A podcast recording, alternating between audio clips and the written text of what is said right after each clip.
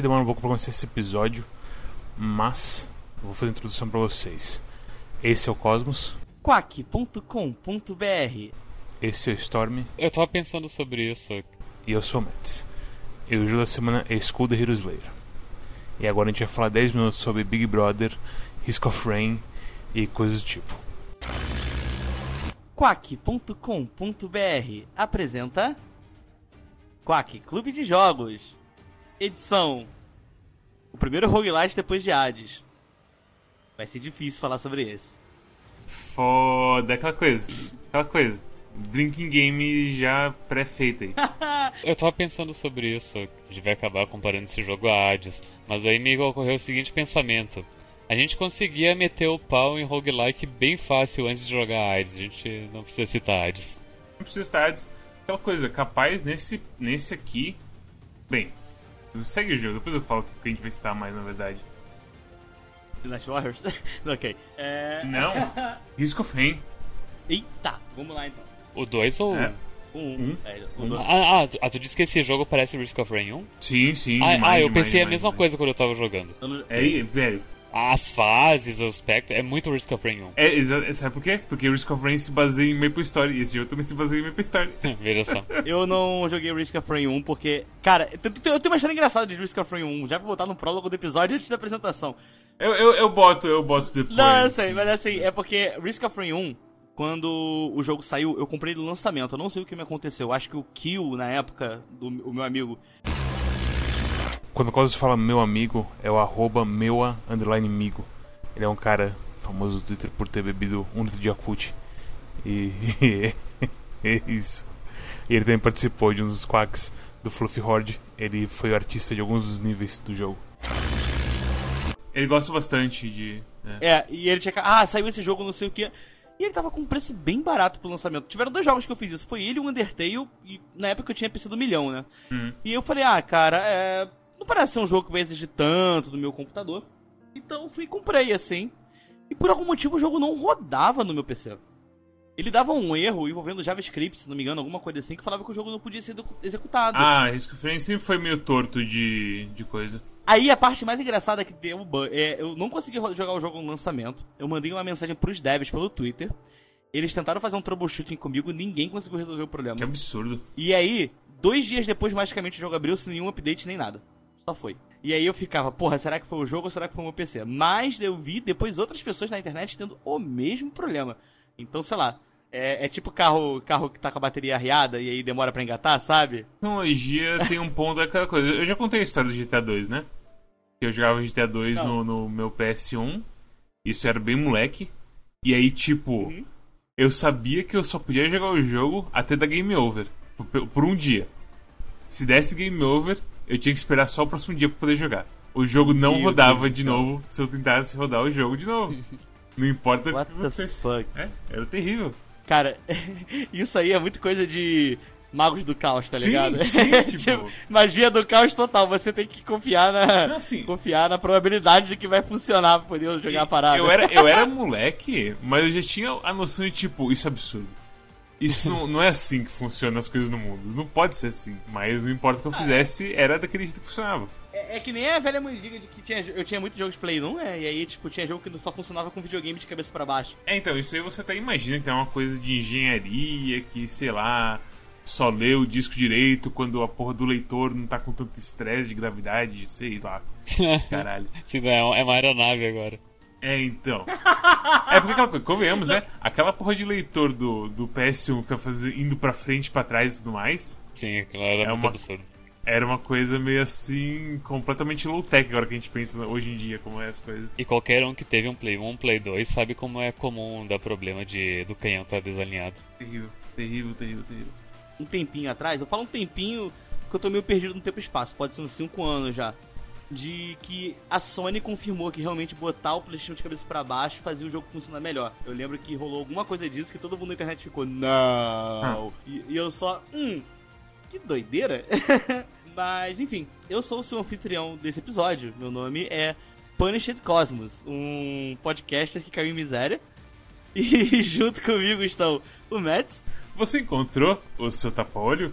Não, cara, aquele tapa-olho, ele tava na casa de um amigo meu, ah, na então, verdade. então. Só que ele foi o único tapa-olho que eu já vi na minha vida que ele não tem aquela porra da bandeira de pirata na frente, sabe? Ah, Porque sério? eu fiquei, ah, sério. Moleque, eu entrei na internet pra procurar tapa-olho, é só uns tapa-olho escrotaço, aquele era de cor, assim, sei lá, então era muito bonito mesmo.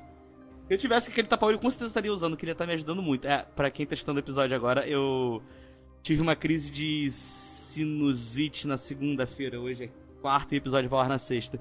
Bem fodida, que ela pressionou o, a- o meu globo ocular da esquerda e eu tô com a visão completamente danificada, não tô conseguindo enxergar quase nada no meu olho esquerdo, só enxergo borrões e fica muito melhor eu ficar falando com o olho fechado. Então eu queria muito ter um tapa-olho de verdade nesse Ah, momento, porque tá me incomodando muito. Ao Clube de Jogos. Tu pode amarrar uma camiseta na cabeça, tipo uma bandana, e baixar ela um pouco no olho. Vai ficar igual o Kakashi ao contrário. Isso. Kakashi do Eu fico PS1. imaginando eu. Eu fico imaginando eu no caixa do banco, assim, com esse visual, tá ligado? Galera chegando no caixa. E aí, tá ligado? Acho que o tapa-olho já seria estranho, mas uma bandana de roqueiro em cima da camisa Ah, do olho é. seria pior. Enfim. E junto de nós também está aqui o nosso outro Quack Storm. Eu comecei a ver a BBB e estou muito triste. Eu gosto que esse Big Brother foi tipo. eu- eu- se pá, Storm, vai ser o contrário do, do, do 20. Pá, vai ser miséria e depois felicidade. Ah, eu falei que não tem ninguém ali dentro que eu. que eu. eu- eu- eu você tá tenho- apaixonado. Não, não isso, mas alguém tem que to- to- ter uma atitude muito forte. E eu não vejo isso acontecendo porque tá todo mundo acuado, sabe? Entendi. Olha, eu, eu, eu vou lançar um take aqui, eu não sei, porque eu lembro que quando teve BB20, a gente rolou, a gente bateu um papo de, de que tem uns BBBs. Os últimos BBBs, na verdade, ninguém assistiu, né? Os BBBs que a gente deixou meio que passar batido, assim. Mas. Porque não tava. É aquela coisa. o- Não, eu acho que foi. Hum. Eu acho que o 20 ele deu, ele deu uma. Ele, ele deu uma reacendida na chama, Ah, né? não, isso com certeza. O, o- ali na troca, tipo, nos os últimos Big Brothers do Pedro Bial, eles já estavam meio. A fórmula já estava desgastada. E daí ele daí o Bial saiu, eles colocaram, colocaram o Thiago Leifert, tentaram revitalizar, mas levou alguns anos até o Thiago Leifert engrenar na, na coisa Sim. dele. E o Uhum. Big Brother 20 foi quando finalmente clicou e deu certo. É aquela coisa, é, eu acho que o o 20. O final que ficou bom ali, sabe? Uhum. Que todo mundo começou a assistir de Porra, verdade. Não, pô, o finalzinho foi a pior parte toda. Não, não, não o finalzinho, finalzinho, mas tipo. Tipo, o, o ápice do, do, do Priori e do Babu sobrevivendo, exatamente. sabe? Isso, exatamente. Isso aí realmente foi, tipo, foi da hora. E todo mundo conseguiu assistir e tudo mais. Esse aqui tá tendo o mesmo efeito por conta de legado deles Uhum. e a questão de, tipo, começou com literalmente o pessoal chegando lá no chat falando: Nossa, tem um cara que tem personalidade dupla. Quem? O Bill, o Bill Arcrebiano? Não. esse, esse a gente sabe que são duas pessoas diferentes, por favor. Ah, bom. Respeite. E talvez ele seja tomado por uma, por uma entidade e o Fiuk tá rezando pra entidade ir embora. E, nesse ponto, você. Ok, é hora de começar a talvez assistir um pouco de Big Brother e ver o que tá acontecendo. Saudades da época que isso era o, era o grande problema da casa. É, é. O jogo dessa semana foi, inclusive, sugestão dada lá no Sugira um jogo do Discord. Se não me engano, foi o Zuno, o Zuno Blade, que deu a indicação do jogo. E essa aí é a prova de que se você quer ter seu jogo analisado pelo Quack algum dia, joga no Sugira um jogo, porque quando você quer muito que uma coisa aconteça, ela pode acontecer. pra bem ou pra mal. então, Foi o Zuno em 19 de janeiro de 2021. O jogo da semana é School, The Hero Slayer. Esse jogo, ele tem uma coisa curiosa. Ele, ele como a galera anda meio espertinha, principalmente com essa coisa de roguelike, os caras já estavam fazendo meio que um beta teste há um tempo atrás e eles estavam deixando o jogo, se você quisesse comprar, pra... Eles fizeram, inclusive, uma puta de uma sale nesse jogo. Eu peguei ele muito barato. Não foi porque foi na, na Steam Argentina, mas foi muito barato mesmo. Eu peguei ele junto com Dead Cells num bundle. Os dois estavam sendo vendidos juntos, assim, eu não tinha Dead Cells ainda. E foi tipo uma pechincha pra ter uma promessa de jogo. E aí, quando o Zoom avisou que o jogo lançou e eu vi que ele tava lá na minha na biblioteca, eu falei, bom, a gente pode jogar, né? Pra tentar ver aí da semana, não sei o que. E meio que isso foi, tipo, os astros se alinharam e rolou, entendeu? Então. School the Hero Slayer. School the Hero Slayer é um jogo de porrada procedural, também conhecido como roguelike. Aonde você. Procedural com- não é. Ah, Procedural não, não, é. eu sei, eu também. É, é, ele ok, ele ok, tem cenários pré-definidos. Sim. A aleatoriedade é só qual cenário que vai aparecer. É aquela coisa, como a gente falou no preâmbulo que virou pós-âmbulo e que o editor fez de algum jeito de encaixar tudo, ele é mais parecido com o Risk of Rain do que qualquer outra coisa. Só que ele tem a coisa de tipo. Cada sala você ganha dinheiro e tá, e, ou então um, um, um crânio novo que aí ah, muda completamente a sua, as suas habilidades, mas a base dele é que é pra ser tipo um beat'em up com, com algumas habilidades. Que também são basicamente movimentos especiais, depende muito do, do, da forma que você tá, na verdade. É, basicamente a sacada desse jogo é a seguinte, você não tá. Você não tá jogando com os heróis, você joga com um soldado do, do Deus Demônio, e você é uma caveira chamada. Eu não lembro se o nome desse cu, acho que eles chamam você de caveirinha, alguma coisa assim, porque você é o mirim do time. É, você realmente é o garotinho assim do time. Uh, nesse jogo, o seu objetivo é os heróis conseguiram prender o Rei Demônio e você faz uma jornada até o Rei Demônio para tentar salvá-lo. A forma que o que o Skull tem pra, de poder que ele vai usar é que nesse jogo, assim, ele tem um, ele é bem charmoso na minha opinião. Ele tem umas coisas que eu acho ele muito muito charmosinho assim. Eu gosto da identidade visual dele.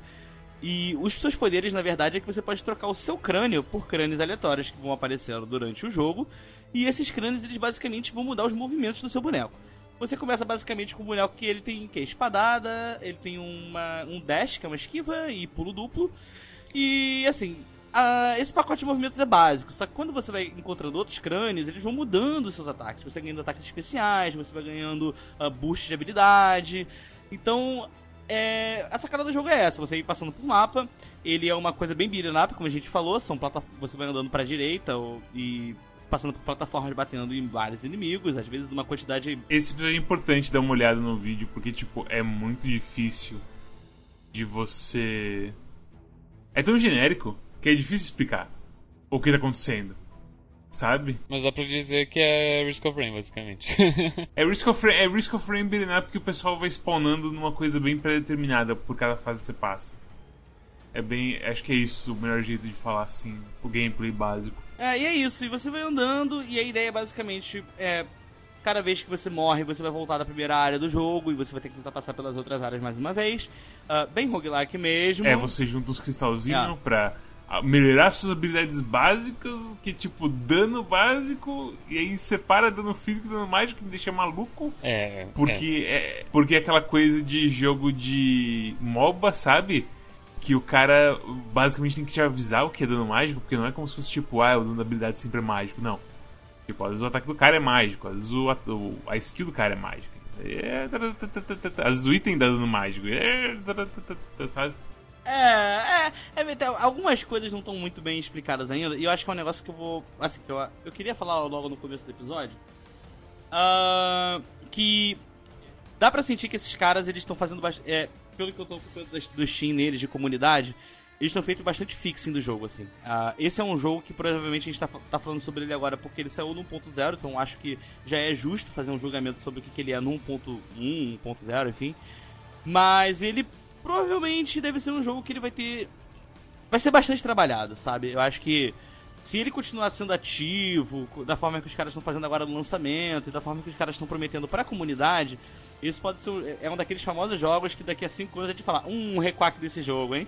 Porque pode ser que eles virem outra coisa, é, sabe? É, tudo é, então... isso. É, mas isso é foda, porque eu, eu não acho isso uma coisa boa para mim. O jogo ele tem que lançar pronto, não. Sim, é, mas é, mas é um aviso basicamente que talvez a gente esteja fique completamente desatualizado.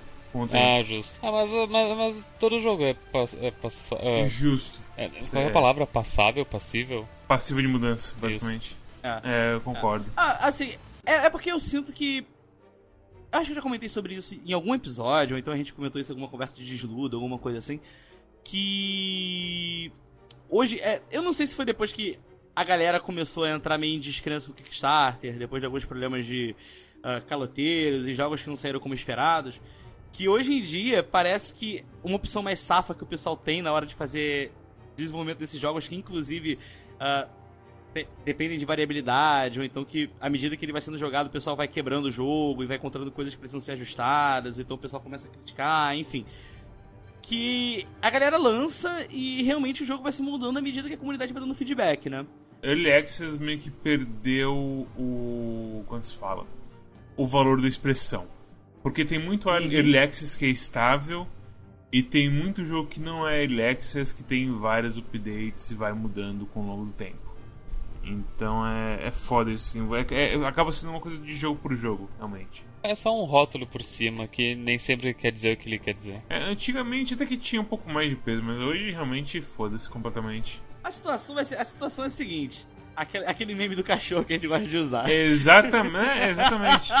É, tem que ver o que vem por aí, né? Tá realmente. Tem- tá é, não dá pra saber ainda. Não- É. O jogo é roguelike, basicamente é isso. Você morre, você volta do começo. Ele tem o metaprogresso dele. O metaprogresso dele é. Como que eu posso. Não é um metaprogresso de travar coisas que podem aparecer no jogo. Pelo menos pelo, até onde eu joguei foi o que deu pra sentir, assim. Não, não é. Porque tem jogos roguelikes, que, tipo the Gungeon e Binding of Isaac, que eles são jogos que realmente a tendência é você estar sempre jogando. E apesar de você não ter nenhuma mudança significativa no seu status inicial do boneco, a, a sua pool de coisas que vai aparecer, a quantidade de itens que você vai encontrar, é, os tipos de itens, ela vai aumentando à medida que você vai jogando e você vai abrindo armas mais poderosas, upgrades mais poderosos. E no, no School, na verdade, o que você faz é aquilo que o Mads comentou. É basicamente aumentar seu dano, aumentar sua defesa, aumentar seu não sei o que. E eu sinto que são upgrades passivos muito pequenos. Não, Sim, não. Deixa eu refrasear. São upgrades passivos muito pequenos para a quantidade de farm que tem que fazer para conquistar Justo. eles. Mas eu vou te falar, no final é, é essencial o de dano, os dois. O de mágico e o de físico. Porque o final é 40% de Aí dano ele, a ele, mais. ele dá uns pulão então. E, tipo, você começa realmente em incrementos de unidades. E o, o final eu fui até o 10 no físico e é 10%. O crítico eu não sei se avança nesses passos largos. Mas é aquela coisa, crítico, eu não sei qual é a forma dele de crítico, né? Porque se for a- o crítico somar com o resto do crítico, aí é perigosíssimo o crítico, certo? Mas se for multiplicar crítico por crítico, aí é meio que foda-se. Eu acho que soma, cara, porque é incremento. Pelo menos no início é incrementos de 1%, né? Se for É, é multiplicado é, meio baixo. bizarro. Você tem tudo, você tem tantos itens quanto as caveiras livres pra você usar tudo assim. Não tem, porque no Enter the Gungeon você gasta os dinheiro de hegemonia pra abrir as armas e no Isaac você tem que fazer vários achievements pra abrir as coisas. Você vai encontrando caveiras, você vai encontrando itens que servem pra aumentar status, itens que servem pra você. Até itens que são usáveis mesmo, que eles aumentam status também, mas são É a coisas que você vai quintessência. utilizar. É, a quintessência. Então, são os tipos de itens que você vai encontrando ao longo do caminho. Eles têm raridades, aí, como todo jogo. Ah, o que é mais raro é mais poderoso. E, enfim, a, a- ideia do jogo é essa. Bom, ele é simples assim na execução dele. Ele é um jogo que eu acho que ele também é bem simples de jogar assim. Eu acho que ele é um. É, eu acho que. eu- uma coisa que eu gosto dele é que eu acho que de você morrer e você voltar pra run é bem rápido. Então. Você consegue ficar. Se você tiver naquela frenesi. Eu, eu, eu falo que o roguelike ele tem uma coisa que é. Eu não sei se a palavra certa seria tipo. Eu eu acho que é terapêutica. Eu ia falar meditação, mas é terapêutica, na verdade. Talvez eu tenha alguma coisa, algum grau de, de, de, de, de autismo, alguma coisa assim. Mas eu, eu gosto de ficar nessa repetição e tudo mais. E sentindo que eu tô melhorando.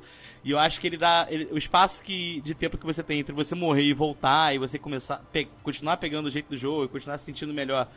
É bem, bem bom, assim. Bem, bem. Você não, não fica se lamentando muito, morreu já vai pra outra. Só que eu sim, assim, todo roguelike, na verdade, quando você não tá muito bom nele, você sente que dá um impacto meio, do meio grande, né? Só que nesse aqui, cara, eu senti que a raridade das paradas tem um impacto tão absurdo, mas tão absurdo. As lendárias, principalmente, meu Deus. É. É o quê? É, é comum, né? Incomum, raro. Eu não sei se tem comum. É, é- é comum e raro só, então. eu acho que é comum e raro, e aí já vai direto pro único e lendário? Único e lendário. É, né? eu acho que essa Eu é não entendi muito bem por que, que tem o único. e Por que, que seria o único, assim. Sabe que é isso? Isso aí Ah. é porque o jogo não é do pessoal do Oeste que tá acostumado a usar as mesmas estruturas de frase. Ah, o jogo é É chinês, né? verdade.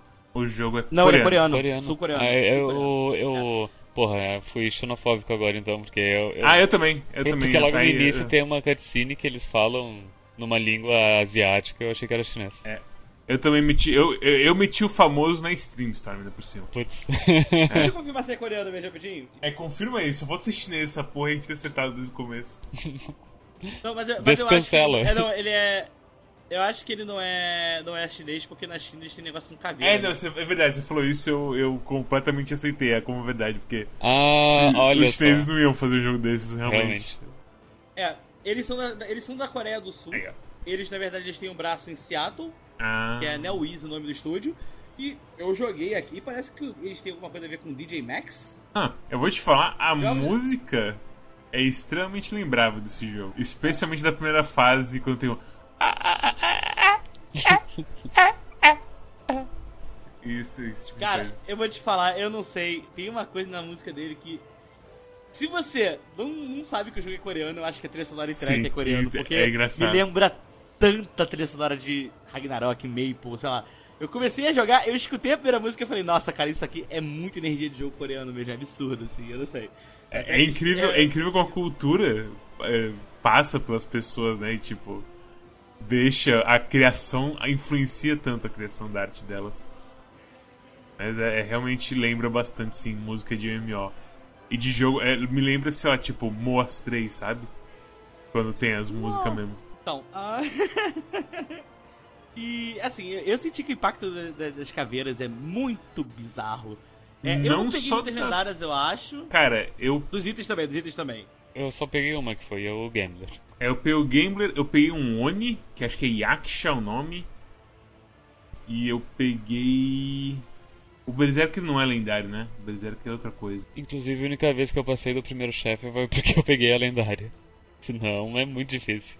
É o seguinte, a pegada é, é tudo sobre dano nesse jogo, eu sinto. Eu não zerei o jogo, mas eu tive uma run que eu ganhei 3.800 cristalzinho. Caralho, como? E foi porque aconteceu o seguinte: porque eu peguei a porra do, da, do- da caveira do Berserk, que é uma caveira muito forte, ela é única, ela dá muito dano. Ela tem uns movimentos assim que aumenta, ela dá dano em área em uma das habilidades dela. Ela ganha velocidade de ataque com, essa, com esse dano em área. Ela tem muitas coisas que tipo fazem ela ser. Porque o que acontece assim. O que mais importa nesse jogo, eu acho que é attack speed, no fim das contas. E dano. Os dois juntos. Porque DPS. attack speed. Não, não DPS só, porque attack speed faz com que os caras percam o ataque deles. Eles têm hit stun. Ah, ok. O cara toma um tapa e ele meio que dá uma dá uma trancada. Tem algum tem os magos e tem o pessoal grandão que é exceção, mas o, o grosso assim do pessoal tranca quando você dá ataque neles. E aí meio que é só coisa de você se manobrar mais pra você matar os outros caras que não não tomam a trancada. E velho, é, é meio absurdo assim como tem é, caveiras ruins nesse jogo. Sim, é um absurdo mesmo. Cara, a múmia, que você falou que é, que é referência a Metal Slug Cosmos, que realmente é, porque é literalmente a mesma animaçãozinha de atirando assim e tudo mais, Com a pistola, né? é, é inviável, cara. Se aparece, tipo, aparece cinco caras, é um número pequeno de inimigos pra esse jogo, certo? Cinco do inimigo mais raso, mais básico. É o inferno de lidar, sem usar, tipo, sem já usar direto habilidade, sem, tipo, fazer um kite nos caras, juntar eles e usar a granada da, da, da múmia pra conseguir acertar todos. E a porra da habilidade tem cooldown. Porque o ataque básico da múmia acerta só um cara. E, tipo, é impensável acertar só um cara por vez nesse jogo. Você não consegue. Ter, você precisa ter crowd control com todo mundo nesse, nesse jogo. Não tem como você lidar com, com mobs assim. De atacando um por um só. E a pegada é que, tipo, não só importa a, a caveira, porque importa as coisas de você trancar os caras, mas também importa muito você dar dano, porque tem muitas áreas que é basicamente bullet hell, e às vezes você não vê de onde tá vindo dano, porque tem muita gente, e aí tem uma área que os caras começam a explodir quando você mata eles também, então é extremamente importante que você bata nos caras e saia correndo. E aí nisso vem a coisa de você pegar itens que dão dano extra pro seu tipo de dano. E aí tem caveiras por si só que as habilidades misturam dano físico e dano mágico e já vira uma coisa meio assim, ok, eu não consigo fazer um build direito com isso. Porque eu preciso ficar em um só. Eu não posso ficar. Porque você tem um limite de 9 itens na sua RAM. Você não tem como, como, como carregar mais de 9 itens. E aí meio que o jogo fica muito travado nisso. eu não consigo ver estilos de jogo que não sejam focar em pegar uma cadeira. Uma cadeira.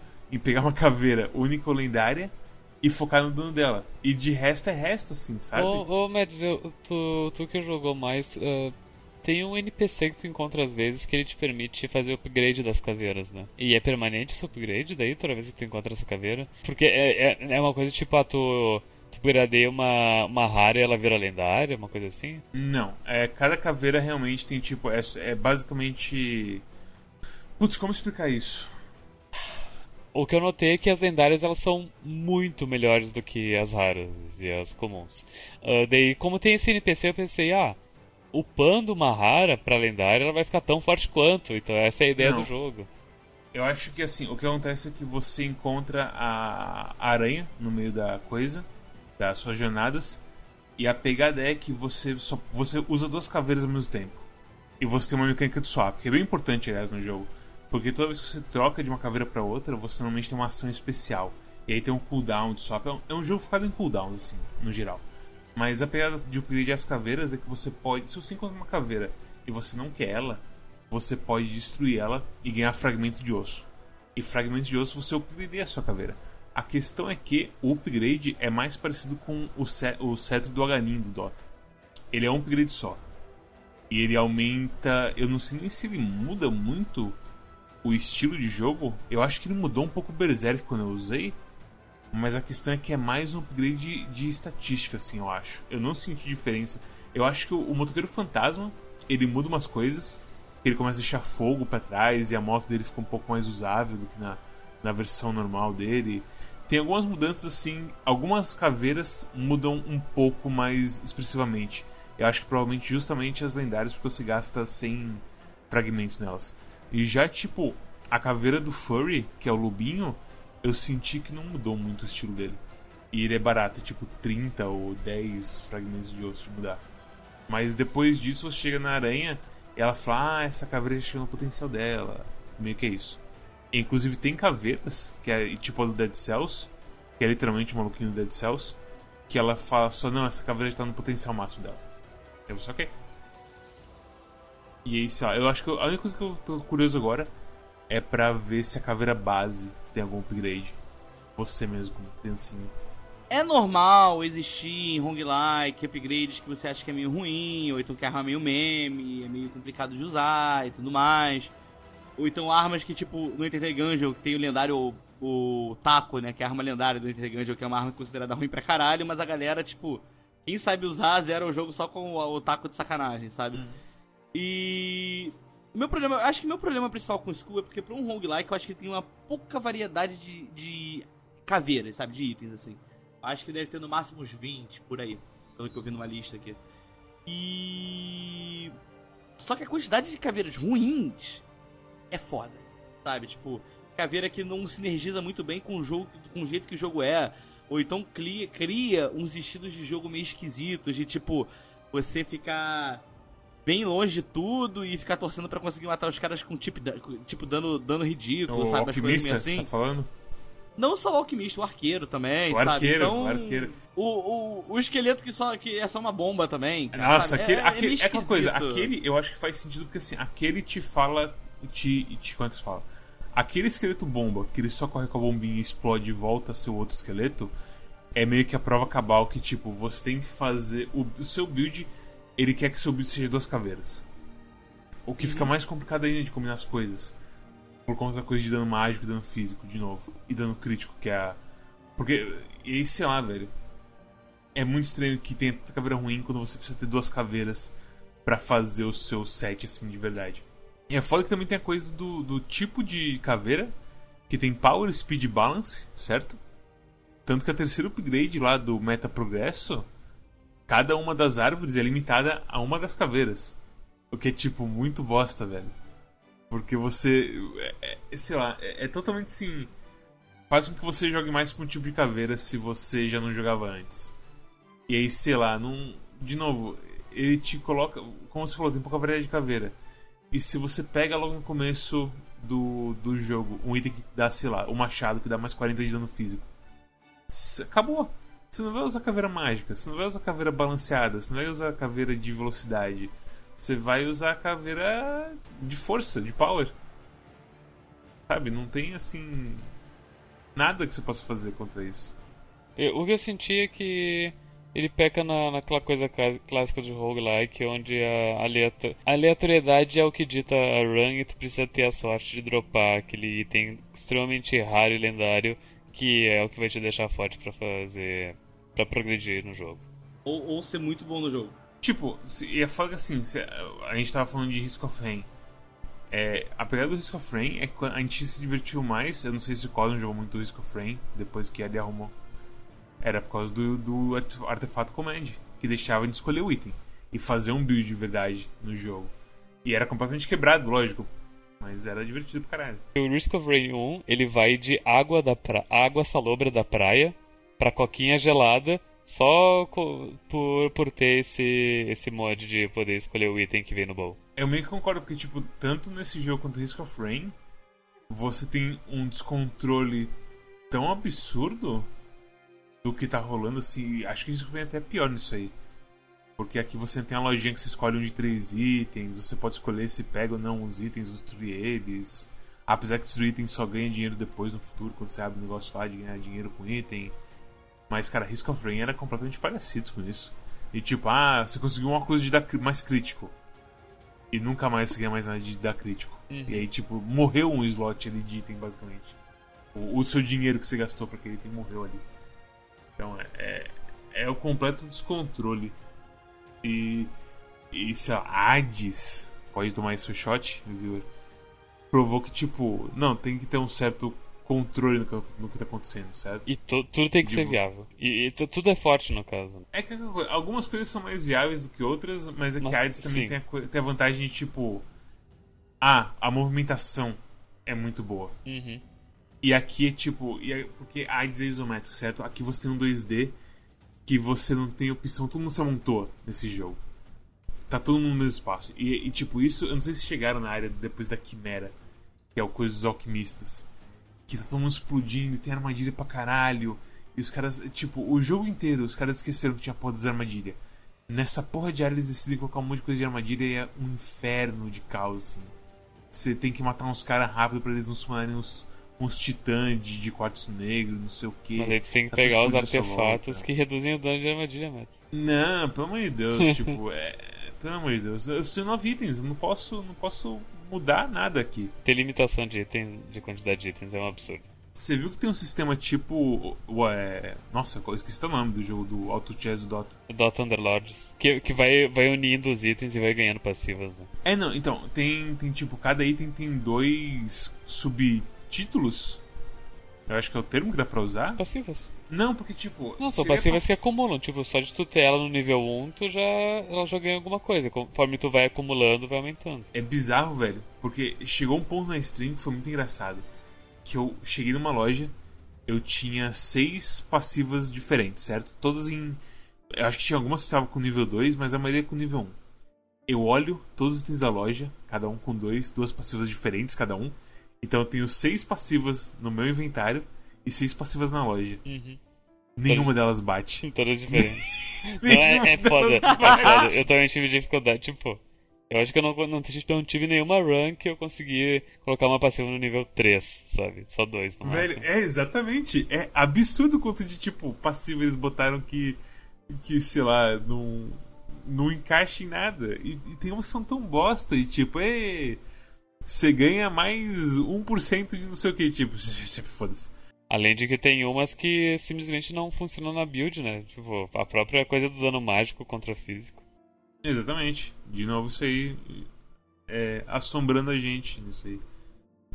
Mas, sei lá, tipo, na questão de, de jogo, jogo mesmo, chega um ponto que você fica muito. Como se diz? Como o seu personagem é tão bem definido, certo? com as coisas, as skills que ele tem, e são tipo duas skills, mais a quintessência que você também usa, e o swap, e aí mais duas skills do outro bicho. Só que aí chega você. Um dos seus skills sempre vai ser mais forte do que o outro. Não tem jeito. Sim, Raramente é, você... é, é difícil de tu usar o swap uh, conforme o jogo talvez queira que tu use, porque quando tu troca, tu, tu carrega duas caveiras e quando troca entre as caveiras tu, tu tem um efeito, tipo, tu, um ataque, tu larga uma bomba, alguma coisa. E eu entendo a moral que o jogo ele incentiva que tu fique trocando entre as duas caveiras, mas dificilmente tu vai ter duas caveiras muito boas simultaneamente. É. E se tu tiver, por que, que tu trocaria? Melhor só usar uma, focar em uma, porque pensa, tu tem uma muito boa de dano mágico e uma muito boa de dano físico. Daí tu vai distribuir a build? Não, tu vai focar em uma das duas, sabe? E mesmo que você tenha duas de dano físico, tipo eu tive na minha run super boa, que eu peguei o Dead Cells e eu peguei o Berserk. E tipo, o Dead Cells é muito mais rápido. E isso é até interessante, pra você dar mais hits nos caras, não sei o que. E o Berserk tava muito mais dano. Só que tipo, o Berserk tava matando tão mais rápido que não tinha porque usar o Dead Cells muitas vezes. E aí, tipo, eu trocava só pra fazer o esquema de trocar e aí, tipo, batia o arrependimento que eu tinha que esperar agora Uhum. pra voltar o cooldown dos swaps. Então é, é foda. É, é estranho o jeito que, tipo, você fica travado em, tipo, eu tenho essa, esse personagem e eu basicamente vou ficar machando. Eu acho que o Cosmos foi uma vez que era jogo de machucar o dedo. Ou então foi alguém na stream se bobear. Não lembro agora. É jogo de botão só, só fica... É, é button mash total, assim. E quase nada deixa você segurar o botão pra ficar dando vários golpes, assim. E chegou no final dessa, dessa run de, de coisa, de dois caras físicos muito bons, assim, que eu tava sentindo o dedão doer mesmo já. E, tipo, uma coisa que acho que em AIDS só tem uma arma que faz isso, que, que, te, que é a soqueira, que você fica dando dash, um monte de coisa complicada, e aí a sua mão começa a doer um pouco. Ah, sim, Mas- nossa, é... eu- tem- muita coisa que poderia... Muito... Muitas caveiras que os ataques deveriam ser só de segurar o botão em vez de ficar machando. Sim. E tipo, outra coisa que é muito importante aqui pra você evitar dano quando você tá numa situação de evitar dano, porque normalmente você tá na situação mussoso de bater nos caras, é, é que o dash é importante. Só que o dash entre as formas varia tanto, tanto, tanto, tanto, que é difícil sim de você manter a mentalidade de lembrar que o dash existe. Então você pega o, o- a porra do, do Dead Cells, ele tem o dash, ele tem o rolamento do Dead Cells. O, o- a caveirinha lobo, ela tem um dash muito bom e muito extenso. Ela consegue até fazer duas vezes. E aí vem o Berserk e o dash dele é extremamente curto, mas é um ataque. E aí, tipo, quando você joga com Berserk e você chega no chefe, você não pode pensar em usar o dash como evasão. Você tem que meio que ser assim, muito on point de tipo ficar em cima do bicho e aí decidir se você vai tancar o dano e aí usar o pulo duplo pra evitar o resto, assim. Pra você manter o seu DPS e matar o chefe mais rápido que ele te dê um estrago, assim. E você recupera a vida na, na próxima área. Então, sei lá, assim, é uma coisa que. O dash é importante, mas aí tem certas formas que não é importante. E aí muda o jogo de uma maneira que não é legal, assim, de, de jogar, porque é só, é só mesh de, de dano mesmo. E diferente de Maple Story não tem macro. Não, não tem macro. Eu, eu, tenho problema, eu tenho problema com dano nesse jogo, eu acho que é muito dano. Você recebe? Eu sou muito ruim. Em qual, em qual área você sente que você toma dano? Em tudo? Ah, até a primeira, pô. Até a primeira é. Cara, O, o, o chefe, o chefe é foda, cara, caralho. Até, o, o subchefe do chefe, na verdade. sim, sim. Você vai, você toma uma porrada e tipo, meu Deus do céu, minha vida, eu sou de papel, tá ligado? É complicado. E eles tomam um pouco dano também. E eles se curam. Cara, os inimigos se curarem, é, os chefes se curarem é covardia demais. O que, da, do- dos aventureiros? Eu gosto da, da, da ideia que eles fizeram. Que, tipo, você primeiro luta com, com o aventureiro sozinho. E pode cair de você pegar pra bater na healer. E a healer sozinha é uma bosta. Ela só tem a, a cruz mágica lá dela. E aí depois vem dois juntos. E aí muda um pouquinho de dinâmica. Isso é divertido, assim, de ideia. Mas no fim acaba virando só caos e bala pra todo lado, assim. Mas a coisa. Tem muito inimigo que, tipo. Ah, eu vou negar uma área inteira de você entrar nela. E você vai ter que pular e sair fora daqui. Tipo, as árvores do começo que tem os espetos, a árvore que solta o peido e que nega completamente a área em volta dela e você não tem opção a não ser tomar dano muitas vezes. Tem muita. O dano é alto e os caras dão dano muito assim. Tem... São caras específicos que dão dano assim, muito em área. É muito maluco assim. Tipo, na área do castelo. se bobear, a área do castelo é mais fácil de desviar de dano do que a área das árvores. De tão assim agressivo que as árvores são em, em atirar em diagonal e não sei o que. Que isso é uma coisa que acontece bastante. Os caras gostam de atacar na diagonal. E desviar, você assim, usar sua movimentação normal para desviar na diagonal é difícil. Porque se você pular, você ainda vai estar no, na área, no, na ameaça, assim. Na primeira área tem. Assim, tem alguns inimigos da primeira área, na verdade, que são difíceis de lidar, né? O, o ente que solta nuvem de veneno é um saco. E o, o ente que solta as bolas na diagonal também, puta, velho. É tipo, é muito. É, é aquele negócio, né, cara? Jogo onde tiro atravessa parede e plataforma É de fuder. é de fuder o cu. É de fuder. Meu Deus do céu. Eu achei engraçado o quão um ente que atira bala na diagonal ele me pega, mesmo sabendo o que ele tá fazendo. Uhum. Porque em volta tem outras ameaças. E aí, quando eu tento sair fora pra um lado, eu tô me expondo a outra ameaça. E aí eu penso, não, vou só pular. Ah, tomei um tiro na cara. Coisas desse tipo assim, sabe? É, é um jogo de se jogar com. Eu, eu, eu senti que o jogo ele, ele requer muita paciência de mim. E tipo, ele não quer que eu simplesmente vá na cara dos inimigos e vá batendo e vença rápido. Ele quer que eu realmente bata, des, uh, desvie, volte, vá com calma. E nos chefes também é, eu, eu sinto isso. Então. O que é meio triste, porque. Sei lá, quero, quero ir rápido que nem meu amigo Sonic. É aquela coisa, quando é a. Como se fala? Quando é. Puta merda, quando é só do raso, é tranquilo de você ir na cara deles. Inclusive, é meio necessário. Porque tem gente como um arqueiro que se você não for na cara dele, ele vai começar a te negar a linha inteira que você tá, certo? Então é uma coisa que você precisa assim ficar bem esperto com ele. Você precisa correr pra cima dele, você precisa negar a, a, ameaça que ele gera. E aí tem outros que, tipo, como a gente falou, a árvore do peido e a árvore grande que cospe as balas, que você realmente precisa pensar antes de chegar perto delas. E então, assim, parece quase Club Codes quando a gente fala isso. Mas o ritmo, a coisa toda do jogo, tipo, vou entrar, não vou entrar, vou entrar, não vou entrar, ah, de na diagonal. Não, não bate assim pra mim. Especialmente como os bichos se mexem, você se mexe como personagem. Que quando, quando. Nossa, o jogo fica tão mais gostoso de jogar quando você pega de movimento. Mas aí você pensa, não, eu preciso de dano na verdade. Eu não posso ficar correndo rápido e me divertindo. Tem umas sinergias esquisitas, sabe? Às vezes é. Eu acho que o negócio é mais musou e do nada tem que parar pra pensar um pouco mais. É. E aí do nada você começa a tomar os danos aleatórios e aí dano pra cacete. É aquela coisa, o chefe árvore que vocês falaram é completamente mostra disso sim. A primeira área tem, tem esses caras que a gente falou que algumas sessões só que tipo te dão problema.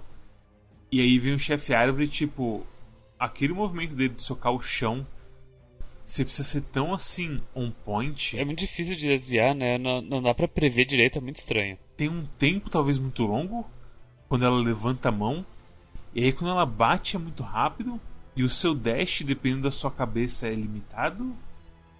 É muito estranho, porque tipo, e tem a coisa também, uma coisa que eu percebi com o cara do Dead Cells, porque o cara do Dead Cells ele tem um ataque de aéreo que é igual o stomp dele, igual no Dead Cells, sabe? Uhum. Quando você dá esse stomp na, na plataforma da árvore, ele acaba acertando várias vezes. Porque começa tipo tropeçar e cair para baixo, assim, sabe? Uhum. Várias vezes. E eu sinto que ficar ali nas plataformas da árvore, enquanto está desviando e tudo mais, tem algumas coisas que o pulo fica um pouco mais estranho, você não sabe direito como que o, o jogo reage e tudo mais. Eu achava que era uma impressão minha, na verdade. Legal que você tá comentando isso, porque eu às vezes eu tenho uma sensação de que tem alguns hitbox que são esquisitos nele. Eu não sei o que, que tá acontecendo. Ah, eu não sei se às vezes, tipo, parece que. O, não sei se o Dash tem invencibilidade ou não, porque parece que ele volta a dar dano antes do Dash terminar. Ou então, tipo. Às vezes quando o inimigo, tipo, o inimigo que ele faz espinho saindo do chão, né?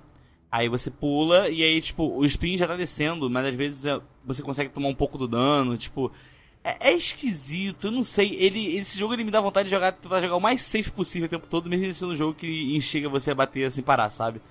Porque sempre parece que vai ter alguma coisa que não vai conectar direito e você vai tomar um dano de graça e vai fazer uma diferença grande esse dano que você vai estar tomando de graça, porque é um dano que já é, que é um pouquinho alto e se curar é um pouco difícil, então, enfim. É, é foda, é de fuder A mesmo. questão dos dash é que, tipo, é aquela variedade que eu falei. Tipo, você tem o, o, o lobinho, que é um dash muito bom, que tem dois dashes. Aí você tem o, os caras mais guerreiros, mais power, que o dash, tipo, é bem curto e é um, e dá um dano. E aí, tipo, vem o ladrão, que também é um dash rápido, mas não é tão longo quanto o lobinho. e você também consegue encaixar dois de uma vez, mas tem um delay assim no meio deles. E tem muita animação dos caras mais lentos que também tipo toma prioridade em vez do dash. Eu sinto que não dá para cancelar a sua animação tão fácil nesse jogo. Você é obrigado a esperar as coisas assim. E talvez isso que gere as estranhezas de tipo, eu quero dar dano e eu vou dar um dash, mas eu tava no final da habilidade e meu dash saiu um pouco atrasado e eu tomei o hit.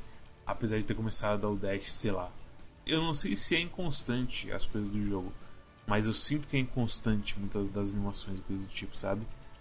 É bizarro. Eu, eu levei, lembrei de uma, de uma coisa é, que me incomodou muito nesse jogo, muito. E você não consegue dar um. Como que eu posso falar? Eu não sei se eles fazem isso para tentar burlar alguma coisa de manipular run, alguma coisa assim. Mas você não pode salvar no meio da run e sair da partida. Você. Não existe isso nesse jogo. Se você, tipo, ah, tá jogando, aí o jogo fecha, ou então, sei lá, sua mãe te chama pra fazer alguma coisa e você tem que fechar o jogo.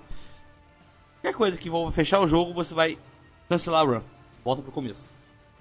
Isso é um negócio que me incomodou bastante, porque todo roguelike que eu me lembro, você pode parar pelo menos no meio da, na, no meio da run e, tipo, você volta do começo da sala, você volta da, do começo da área, enfim, você não joga ela no lixo, sabe? Interessante. E isso. É, hoje em dia eles. Uh, quase todos têm isso. Eu até. Eu tava lendo agora na Steam deles, depois a gente tá conversando, eu tô lendo aqui a. A central da comunidade deles, e eles estão falando que isso, inclusive, é uma coisa que eles vão implementar. E as runs são meio longas também, tipo, é o que? É meia hora, uma hora. Aquela run de 3.800 que eu fiz, acho que demorou uma horinha por aí.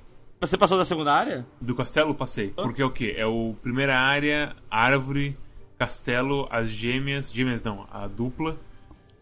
E aí, terceira área, Quimera. Ah, na segunda área já é, o, já é a dupla que você enfrenta, não é? Eu achei que tivesse algum chefe depois disso. Achei que você repetiu o padrão da primeira área, que você enfrenta, enfrenta os, os aventureiros, aí depois tem um chefe. É, é aventureiro, chefe, aí dupla de aventureiro, chefe, aí trio de aventureiro, chefe, e aí vem o, o Hulk Hero de volta para lutar mais poderoso dessa vez. E eu morri nesse cara, eu não passei disso. E eu, eu nunca tive. Velho, é muito engraçado isso. Porque eu eu tive arranca, eu ganhei um monte de, de quartos negro. Eu investi um monte, meu dano físico tá em 40% base quartzo agora. negro é o recurso para comprar passiva permanente. Exatamente. E eu não consigo ter uma RAM tão boa quanto aquela. Porque não cai os itens tão bons quanto aquela RAM. Aquela RAM foi muito abençoada, velho. E não eu tipo, eu não tenho, não tô, não caiu uma RAM tão boa desde aquela. Apesar de eu ter avançado no jogo, no meta progresso, não sei o que, não. E, eu sinto que eu não ganho conhecimento nesse jogo, sabe? Porque normalmente acontece nos jogos é, é duas coisas. É você abrir coisa nova, você abrir po mais poder puro e você aprender, tipo, ok. Memória muscular. É, nem memória muscular, mas tipo, sabe, vamos pegar a AIDS de novo. Ei, cara do escudo é um filho da puta porque ele faz isso, isso e isso. Eu preciso dar um dash através dele, provavelmente ir nas costas dele, ou então atacar mais seguro até quebrar a armadura dele e aí quebrar ele na porrada quando ele toma, poder tomar stun.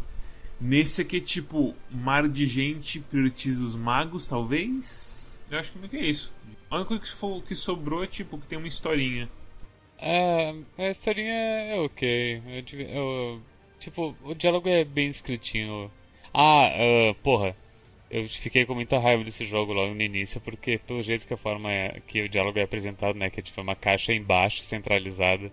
E tipo, poderia facilmente ser diálogos tipo na cabeça dos personagens, tipo Cave Story, ou então no, na direita ou na esquerda, que nem Shadowrun e Disco Elysium, mas não, eles colocaram embaixo, e cara, é muito ruim de ler ali embaixo é uma, é uma fonte bem grande, toma bastante parte da sua, da sua tela. E é ruim porque tu, tipo, tu tem que deslocar os olhos para aquela parte ali embaixo onde não tem nada, tem só o texto, e daí tu não, não vê os visuais, não vê o contexto, do, sabe? É, é, é. O, o, engraçado da história é que eu sinto que, tipo, não é uma história de um roguelike, sabe? E, e é foda que, tipo, de novo, preparem seu shot aí, tipo, depois do jeito que a história é contada em Hades, eh, como que você você vê uma história tão linearzinha contando esse jogo e você na hora bate assim, tipo, ah, encaixa. Assim. Isso, aí eu até, isso aí eu até que aceito, assim. Eu também não, não acho ruim a história ser simples, não, mas. Sabe, é...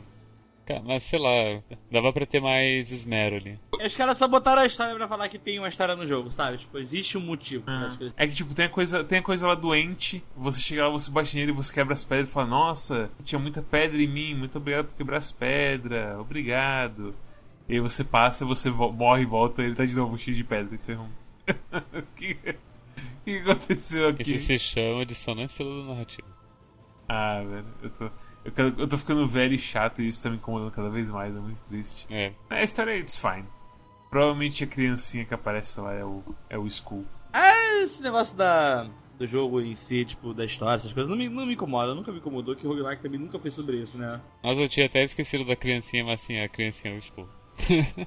Provavelmente é o Skull. Tipo, se não for o Skull, vai ser muito surpresa dele no seu Skull. Eu acho que o meu maior problema com o roguelike é mais isso. Eu acho que história em roguelike é meio que secundário. Eu acho que Hades que é a parada que é fora da curva, sabe? Que é tipo. Fez um negócio absurdo que é impossível. Assim, é, é, é, Isso aí, tipo. Hades é fora da curva em tudo. Então não me incomoda toda essa parte da história e tudo mais. Eu acho que. Eu acho que o mais importante, na verdade, pro roguelike é ser gostoso de jogar e você se sentir feliz jogando, sabe? Um jogo que, tipo, você joga, é prazeroso, se diverte, você entra várias vezes e vai, e vai, e vai. Acho que quando se torna meio trabalhoso, então quando você sente que você está sendo muito punido, então tá muito injusto. Ela, a fórmula, ela, ela, ela, tipo, dá pra errar a mão muito fácil, sabe? Tipo, é, é, não, é, é, não necessariamente que ela seja muito precisa, mas você, você botar alguma coisa muito mais pesada para um lado da balança, a galera vai sentir e vai desanimar. E tem uma coisa assim, é, eu lembro que eu comentei no começo, eu queria também só pontuar, que eu acho que você já escutou o episódio até aqui, você já deve ter percebido. Mas na época que esse jogo estava sendo lançado do Early Access e ele teve parceria com Dead Cells, uh, tinha uma galera que tava vendendo o jogo como se ele fosse ah, mais um roguelike Metroidvania igual Dead Cells. Não é, não tem nada a ver, tá? Dead Cells é muito diferente no questão de navegação de mapa. É, esse jogo é bem linear, na verdade. E Dead Cells é bem focado na questão de fazer as coisas rápido e tempo, enquanto nesse jogo é, é, é meio que o contrário, tipo, é, vai com calma, senão você vai se fuder.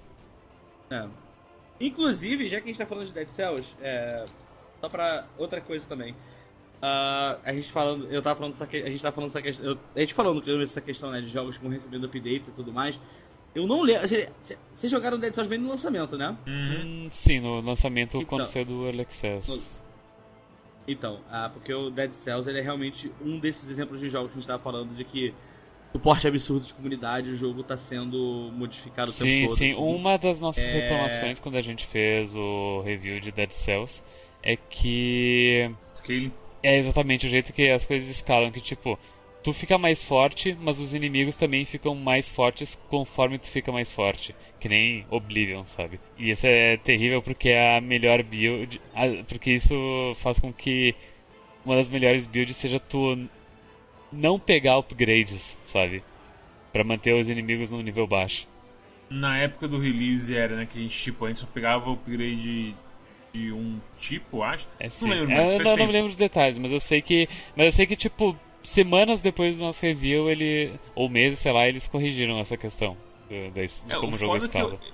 Eu, eu, lembro que eu joguei bem pouco, na verdade, depois que teve esse update, eu não senti tanta diferença assim. Uhum. Então, sei lá se mudou tanto assim. É que é foda essas coisas de. Como se for. É uma balança muito sensível. Tipo, é, é complicado. Nesse jogo aqui, tipo, do School, eu não sei o que eles podem fazer pra realmente esse balanço. Porque tem runs assim que eu chego nos aventure... no primeiro aventureiro e eu sinto só, tipo, pode me matar. Eu, não, eu tô miserável nessa run já. Eu tô com os crânios mais bosta e os itens caíram tudo torto. Eu não, eu não vou até o castelo nessa run. Não quero nem gastar o tempo. O Dead Cells é só pra, só pra informar. Ele teve 21 atualizações até agora. Todo o patch dele tá, é bem generoso, assim, de mudança no jogo, de conteúdo adicionado. Uh, eu posso estar falando uma coisa embasada por outros roguelikes que eu joguei. Eu não nunca, eu não, eu joguei pouco Dead Cells, não joguei no lançamento, fui jogar recentemente bobeira, assim, só pra experimentar. Mas não fiquei jogando muitas vezes, assim, mas... Meu único problema com, Dead, com roguelike também, que vai aumentando muito conteúdo, assim, é que a variabilidade fica insana. E às vezes ela, quando ela fica muito insana, fica muito complicado você também de você, às vezes, aprender o jogo, ou então você tentar aprender a forma build, combo, essas coisas assim. E chega uma hora que, cara, tem tanta coisa no jogo, tanto conteúdo, que só fica, cara, eu acho que eu nunca mais vou ver item tal, sabe? É, Bide of Isaac é esse exemplo perfeito. Bide of Isaac hoje, tipo. Toda vez que eu jogo. É, eu. Eu platinei Bide of Isaac no PS3, no, no PS Vita, aliás, desculpa. E. Mas eu, eu, eu platinei Bide of Isaac num período. Antes de ter o DLC. Aí, quando saiu o DLC, eu olhei e eu falei. Nah. Tipo, pegar todos os itens, cara. Nah. Tipo, porra, eu acho que vai ser um mês jogando só pra conseguir fazer os itens, algum item aparecer, sabe? Então, tipo, é, é complicado. É quando, a, quando o negócio meio vai ficando massivo demais, sabe? Eu acho que tem que ter um balanço. Tipo, uh... ah, vamos falar dele. O Hades, sabe? O Hades ele tem coisa suficiente, ele tem bastante coisa assim, mas ele tá bem contido, sabe? Você não. Você não tem a sensação de que você tá muito tempo sem ver um deus ou ver algum poder, enfim. É... E tipo, é, é foda que agora você platinou. Desde que você platinou, e já tem muito mais coisa. Eu acho que acabou de sair o terceiro DLC. É, falar isso, tem o After Mega Birth lá, eu nem sei mais qual é o nome que o Edmund tá dando pra essas porra. Mas já tá completamente parecido de novo, de tipo. E já era parecido na época que você platinou. Agora tá tipo parecido ao quadrado, sabe? Então, é, Bind of Isaac é outro ponto fora. É aquela coisa. Bind of Isaac é a escola antiga, assim, sabe? De tipo, roguelike é pra ser rogue. Pra ser coisa doida, aleatória e sei lá, você achou uma espada mais 5 de dar dano em você, na verdade, porque era espada invertida. E aí você encontrou também um ovo de dragão. E aí o ovo de dragão vira um bicho que te segue, mas aí o, o dragão solta fogo e pega em você também. E você tinha um frasco de óleo no seu bolso e você explode. Coisas tipo, sabe? É coisas que você faz podem terminar com a sua run, Isaac. E aqui meio que tipo, a sua run, não é que a sua run é arruinada nem nada. Em School é meio que tipo, a sua run nem começa direito, na maioria das vezes.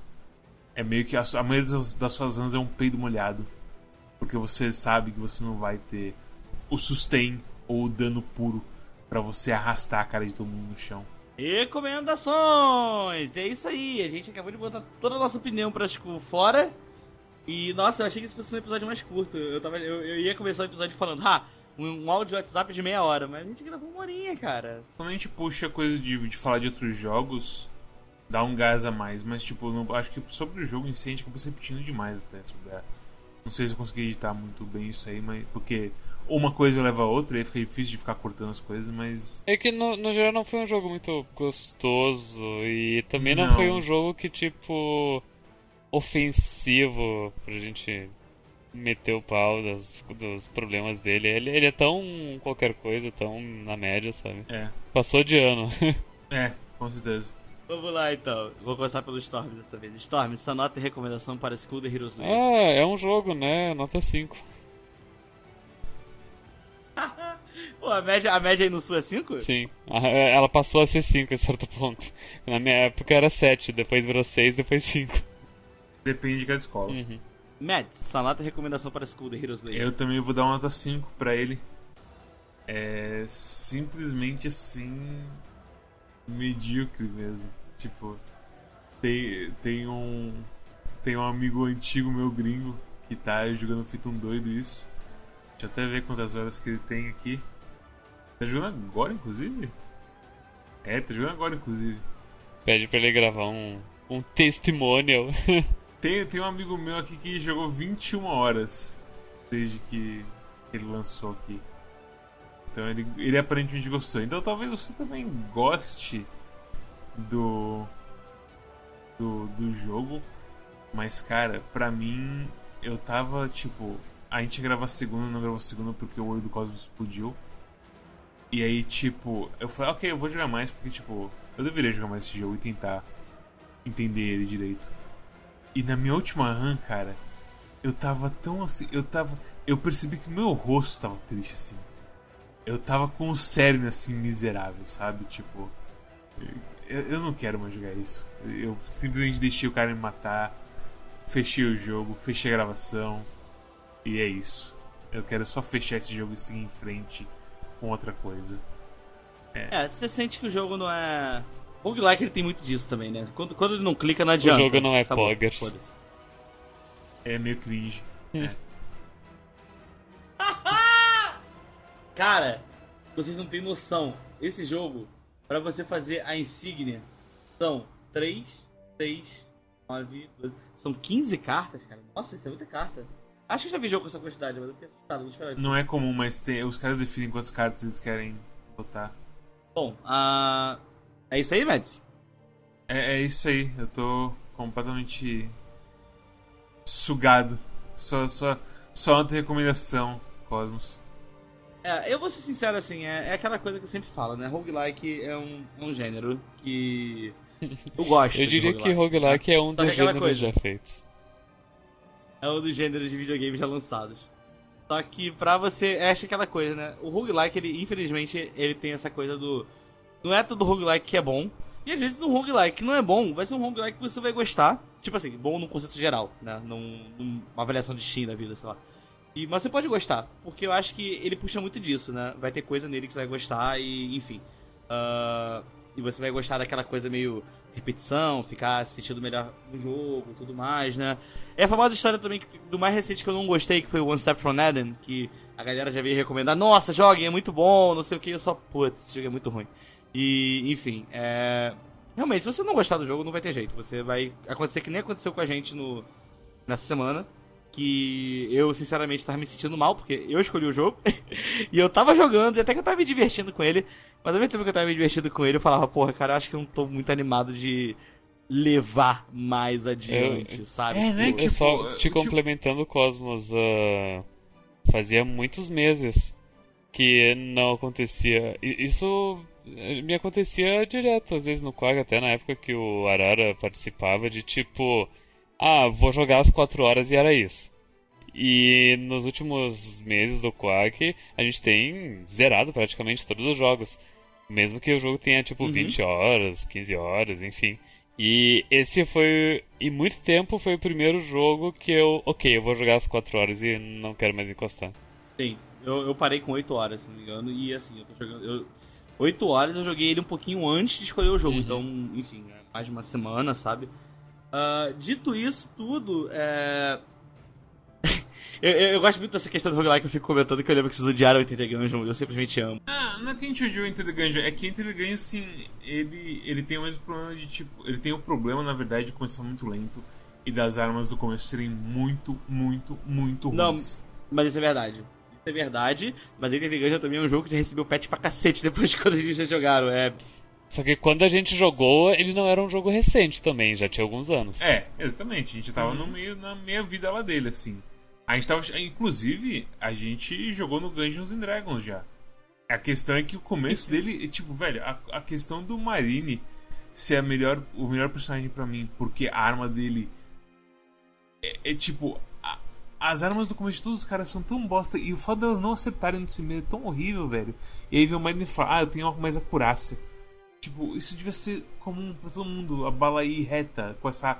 Tipo, tudo bem você é uma arma mais poderosa que não acerta tão bem assim, porque é a coisa toda do Gungeon é variedade, mas a arma inicial não acertar o tiro certinho e ser fraca daquele jeito é de deixar maluco, velho. Maluquinho, maluquinho.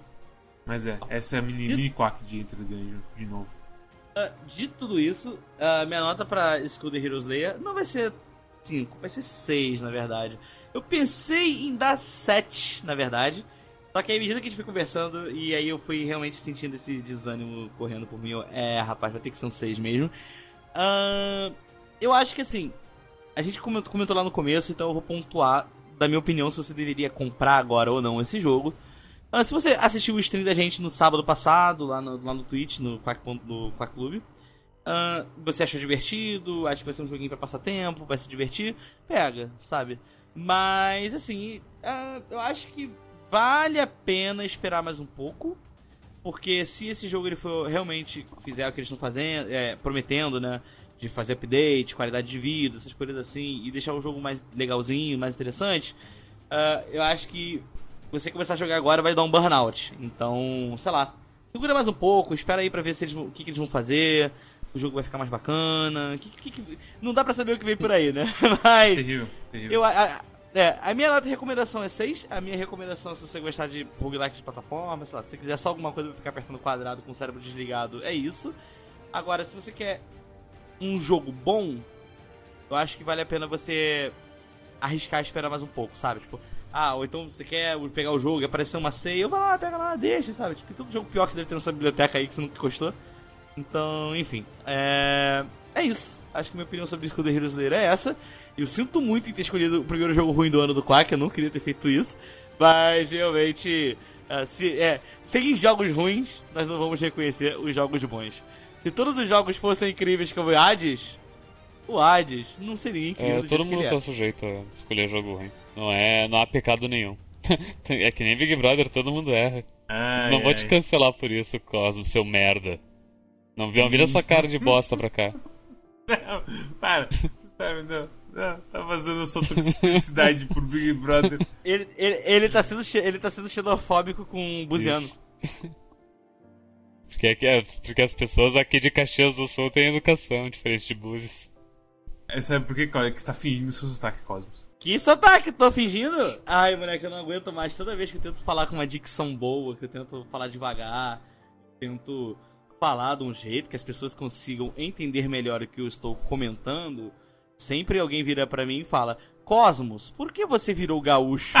eu fico, vai tomar no cu, sabe? Eu só estou tentando passar a informação de uma forma compreensível. E aí eu fico, ai, eu odeio, odeio, é... odeio todos vocês. Cosmos de, de tapolho piochado. Por vocês, uh, falarem e me ouvirem demais, eu acabo passando gauchês para vocês. E não é muito gauchês, mas é o suficiente para quem não, para quem ainda fala paulistano standard e buziano standard achar estranho o sotaque que vocês puxaram de mim. Pois é. Pois é. Mas bem, se você também quer ser tóxico, igual a Caveirinha e, e o Big Brother Brasil, deixe um like, se inscreva deixe um comentário falando qual é a sua caveira favorita. E aí ninguém vai deixar comentário, porque ninguém jogou. Faça também nosso Twitch, que agora tá, a gente tem o novo programa do Twitch, o, o Boletim Big Brother Brasil, que é de quarta e domingo. Provavelmente vai ser mais de domingo, eu imagino. É, é, é Não sei o que vocês vão. Eu acho que. Eu acho que é, o ideal é ter duas vezes por semana, sabe? Uhum. Porque porque, muita coisa. Porque é muita coisa. Uhum. E eu, daí o, o, episódio 3 eu, eu gravei sozinho, daí foi mais um desabafo com a tristeza que tá sendo Big Brother do que, do que um boletim é. mesmo. Disclaimer: o programa pode acabar, pode acabar a qualquer momento quando Storm e, tu, e Hinks e Tony decidirem que o, Cansamos o Big Brother não Big vale Brother. mais a pena. É, exatamente. Mas, mas, uh, mas tu meio que convenceu, mas dizendo que Tá, tá uma merda agora, mas talvez vá ter um payoff no futuro. Talvez, tá Será que eu, será que eu devo Vamos ver por aí. ah, talvez. Confiança tem, se, se ganha. Confiança se merece. Uhum. Mas é, se e para você saber quando o Storm vai cancelar o, o boletim Big Brother, é bom que você esteja seguindo no Twitter. Assim você sabe quando tem não só o boletim Big Brother, mas também episódio novo do Quack, coisa dos nossos parceiros como Four Corners, Wrestling Podcast, Diz Ludo, Calibre Lordal e até mesmo talvez um tal de Tony X0 que também está fazendo um boletim com Storm. E, e... acesse www.quark.com.br que tem todas as nossas redes lá. É, exatamente, incluindo Discord, Steam, que é a nossa curadoria, e o feed RSS para você escutar a gente mundo afora sem precisar ver o vídeo no YouTube. Mets, qual é o jogo da próxima semana? O jogo da próxima semana é finalmente Project Wingman. O jogo que é basicamente Ace Combat. O jogo, basicamente uma semana de férias pra ti. É isso que eu ia falar, já escolhe, já falo o seu também, que eu já começo a dar -lhe. Project Wingman, não faço a mínima ideia do que esse jogo é. Wingman pra mim é quando sair eu e Storm na noite carioca e eu fico tentando colocar na fita das meninas. Não, o nome é ruim, mas joga. Parece nome de simulador. Mas enfim, o, o jogo da próxima semana é Heroes 3, uma cortesia Zonoblade que nos deu o jogo aí no início do ano. Da próxima, próxima semana. Tá Isso, depois do England. Ah, então já quero anunciar o jogo da próxima, próxima, próxima semana. Anuncie, vai lá.